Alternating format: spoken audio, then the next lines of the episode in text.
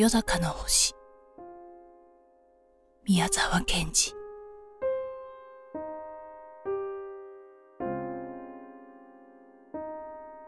夜高は実に醜い鳥です。顔はところどころ味噌をつけたようにまだらで、くちばしは平たくて耳まで裂けています。足はまるでヨボヨボで一軒とも歩けません。他の鳥はもうよだかの顔を見ただけでも嫌になってしまうという具合でした。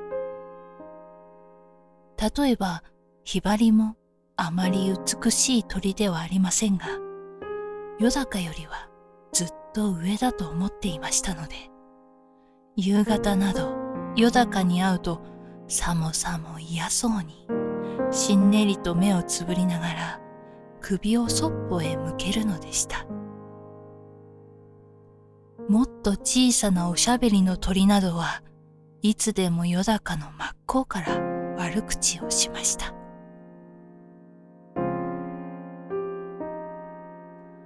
へん、また出てきたね。まあ、あのざまをごらん。本当に鳥の仲間の面汚しだよ。ねえ。まあ、あの口の大きいことさ。きっとカエルの親類か何かなんだよ。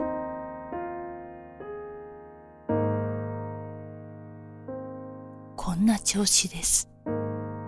お夜高でないただの鷹ならば、こんな生半可の小さい鳥は、もう名前を聞いただけでも、ブルブル震えて、顔色を変えて、体を縮めて、木の葉の影にでも隠れたでしょう。ところがよだかは、本当は鷹の兄弟でも親類でもありませんでした。かえってよだかはあの美しいカワセミや鳥の中の宝石のようなハチスズメの兄さんでした。ハチスズメは花の蜜を食べ、カワセミはお魚を食べ、ヨダカはハムシを取って食べるのでした。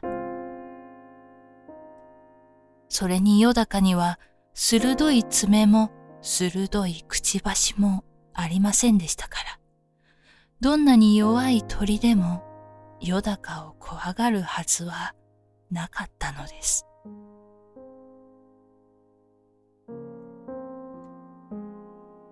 それなら、鷹という名のついたことは不思議なようですが、これは一つはよだかの羽がむやみに強くて、風を切ってかけるときなどはまるで鷹のように見えたことと、もう一つは鳴き声が鋭くて、やはりどこか鷹に似ていたためです。もちろん鷹はこれを非常に気にかけて嫌がっていました。それですから、よだかの顔さえ見ると、肩を怒らせて、早く名前を改めろ、名前を改めろと言うのでした。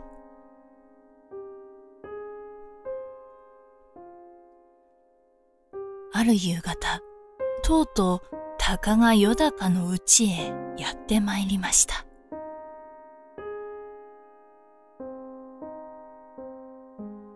おい、いるかい？まだお前は名前を変えないのか？ずいぶんお前も恥知らずだな。お前と俺ではよっぽど人格が違うんだよ。例えば俺は青い空をどこまででも飛んでいく。お前は曇って薄暗い日か夜でなくちゃ出てこない。それから俺のくちばしや爪を見ろ。そしてよくお前のと比べてみるがいい。タカさん、それはあんまり無理です。私の名前は私が勝手につけたのではありません。神様からくださったのです。いや、俺の名なら神様からもらったのだと言ってもよかろうが、お前のはいわば俺と夜と両方から借りてあるんだ。さあ、返せ。タカさん、それは無理です。無理じゃない。俺がいい名を教えてやろう。一蔵と言うんだ。一蔵とな。いい名だろう。そこで名前を変えるには、解明の披露というものをしないといけない。いいか、それはな、首へ一蔵と書いた札をぶら下げて、私は以来一蔵と申しますと、工場を言って、みんなのところをお辞儀して回るのだ。そんなことはとてもできません。いいや、できる。そうしろ。もしあさっての朝までにお前がそうしなかったら、もうすぐ掴み殺すぞ。掴み殺してしまうから、そう思え。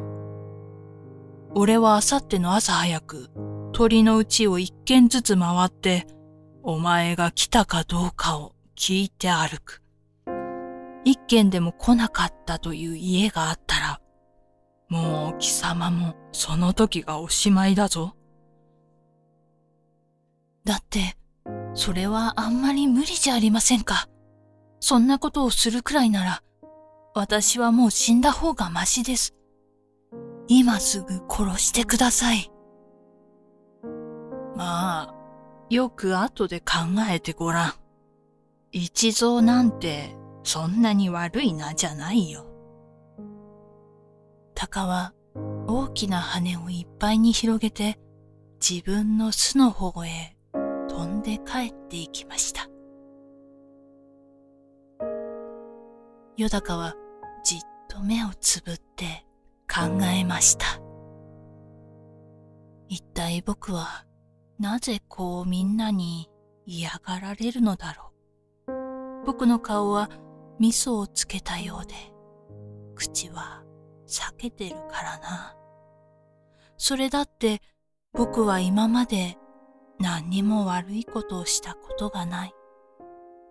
赤ん坊の目白が巣から落ちていた時は、助けて巣へ連れて行ってやった。そしたら目白は赤ん坊をまるで盗人からでも取り返すように僕から引き離したんだな。それからひどく僕を笑ったっけ。それにや、今度は一蔵だなんて、首へ札をかけるなんて、辛い話だな。あたりはもう薄暗くなっていました。よだかは巣から飛び出しました。雲が意地悪く光って低く垂れています。夜高はまるで雲とすれすれになって音なく空を飛び回りました。それからにわかに夜高は口を大きく開いて羽をまっすぐに張ってまるで矢のように空を横切りました。小さなハムシが幾匹も幾匹もその喉に入りました。体が土につくかつかないうちに、よだかはひらりとまた空へ跳ね上がりました。もう雲はネズミ色になり、向こうの山には山焼けの火が真っ赤です。夜高が思い切って飛ぶときは、空がまるで二つに切れたように思われます。一匹のカブトムシが夜高の喉に入ってひどくもがきました。夜高はすぐそれを飲み込みましたが、その時、なんだか背中がぞっとしたように思いました。雲はもう真っ黒く、東の方だけ山焼けの火が赤く映って恐ろしいようです。ヨダカは胸がつかえたように思いながら、また空へ登りました。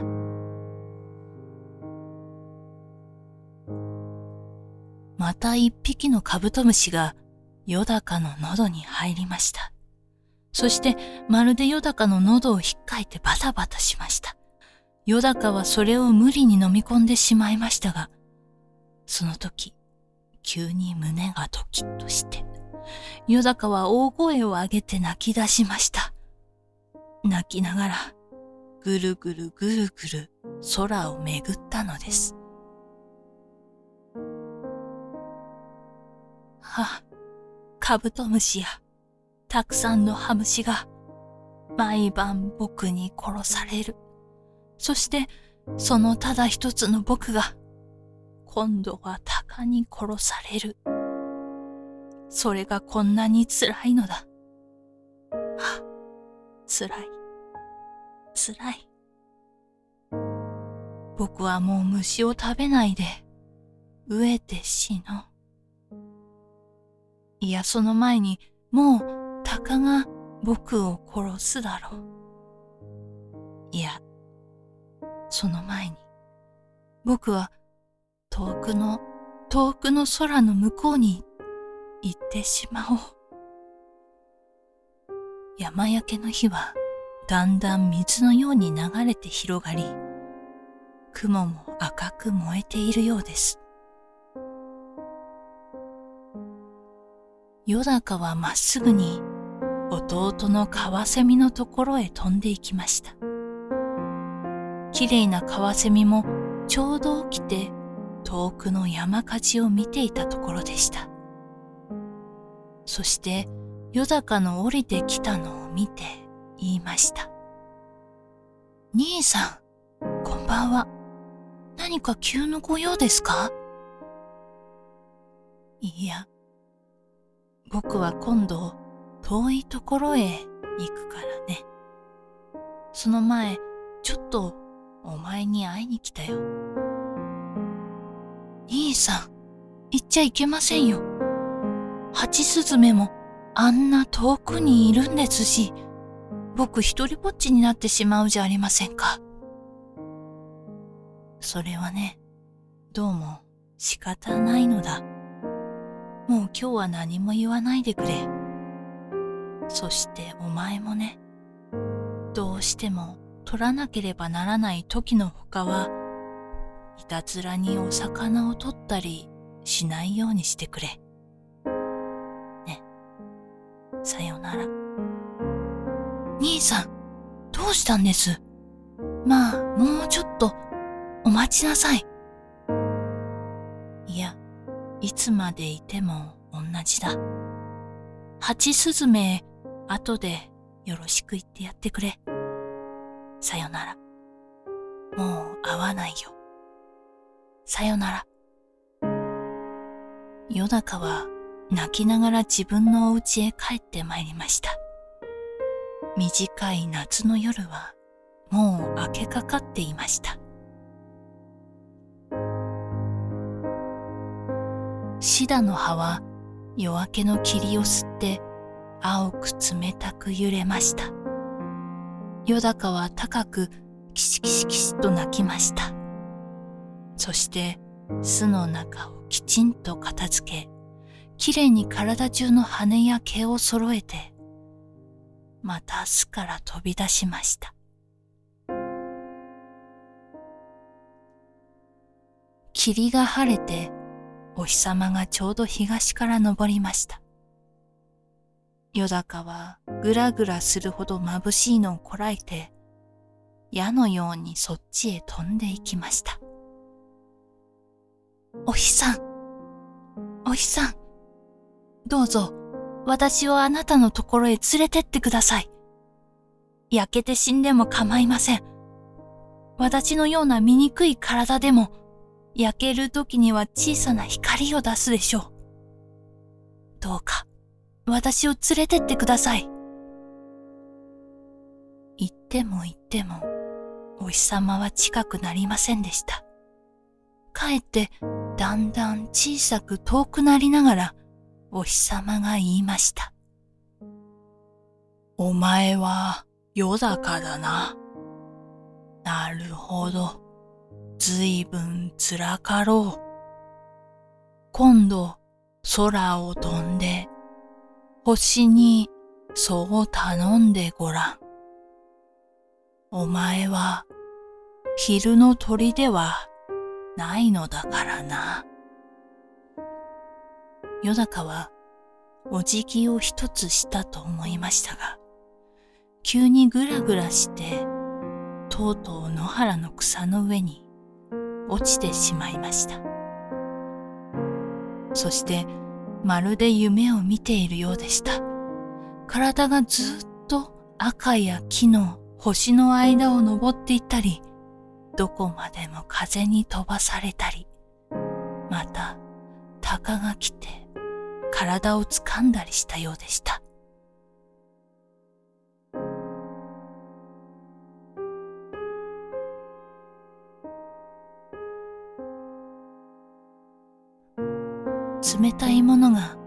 わかに顔に落ちました。よだかは目を開きました。一本の若いススキの葉から露が滴ったのでした。もうすっかり夜になって、空は青黒く、一面の星が瞬いていました。よだかは空へ飛び上がりました。今夜も山焼けの日は真っ赤です。よだかはその日のかすかな照りと冷たい星明かりの中を飛び巡りました。それからもう一遍飛び巡りました。そして思い切って西の空のあの美しいオリオンの星の方にまっすぐに飛びながら叫びました。お星さん、西の青白いお星さん、どうか私をあなたのところへ連れてってください。焼けて死んでも構いません。オリオンは勇ましい歌を続けながら、よだかなどは点で相手にしませんでした。よだかは泣きそうになって、よろよろと落ちて、それからやっと踏み止まって、もう一遍飛び巡りました。それから、南の大犬座の方へ、まっすぐに飛びながら叫びました。お星さん、南の青いお星さん、どうか私をあなたのところへ連れてってください。焼けて死んでも構いません。大犬は青や紫や木や美しくせわしく瞬きながら言いました。バカを言うな。お前なんか一体どんなものだい？たかが鳥じゃないか。お前の羽でここまで来るには、億年長年、億長年だ。そしてまた別の方を向きました。よだかはがっかりして、よろよろ落ちて、それからまた二辺飛び巡りました。それからまた思い切って北の大熊星の方へまっすぐに飛びながら叫びました。北の青いお星様、あなたのところへどうか私を連れてってください。大熊星は静かに言いました。余計なことを考えるものではない。少し頭を冷やしてきなさい。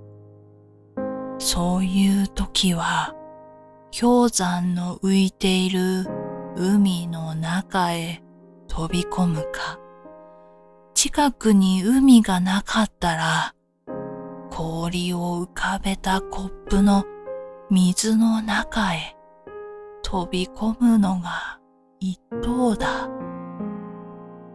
よだかはがっかりして、よろよろ落ちて、それからまた四辺空をめぐりました。そしてもう一度東から今登った天の川の向こう岸のわしの星に叫びました。東の白いお星様、どうか私をあなたのところへ連れてってください。焼けて死んでも構いません。わしは欧風に言いました。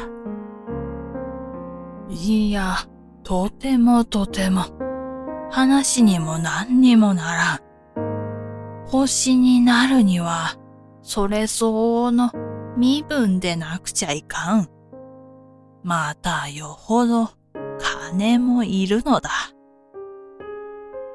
夜坂はもうすっかり力を落としてしまって、羽を閉じて地に落ちていきました。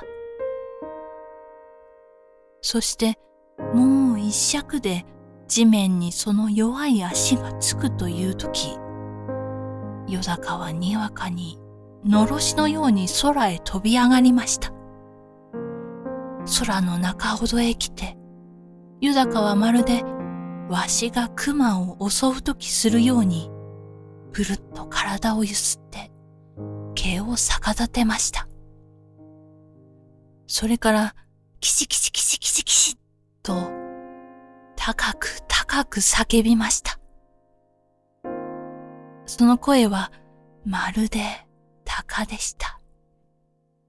野原や林に眠っていた他の鳥は、みんな目を覚まして、ブルブル震えながら、いぶかしそうに星空を見上げました。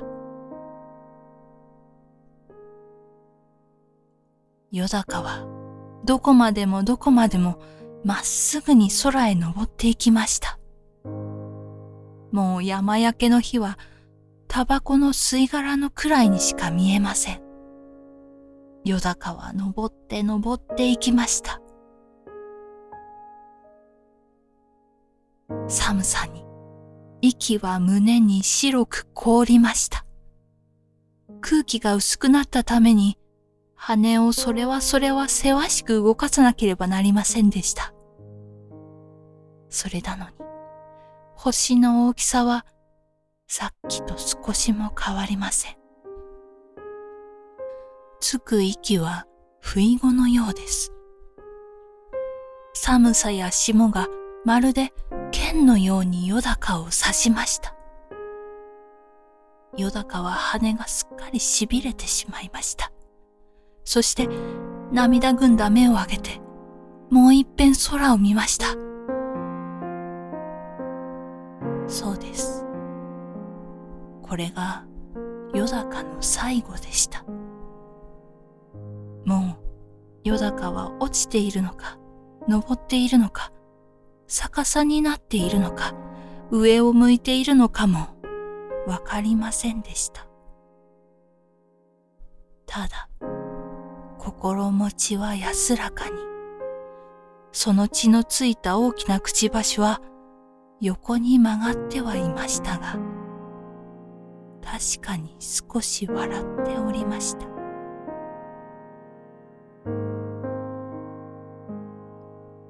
それからしばらく経って、夜坂ははっきり眼を開きました。そして自分の体が今輪の火のような青い美しい光になって静かに燃えているのを見ました。すぐ隣はカシオピア座でした。天の川の青白い光がすぐ後ろになっていました。そして夜高の星は燃え続けました。いつまでもいつまでも燃え続けました。今でもまだ燃えています。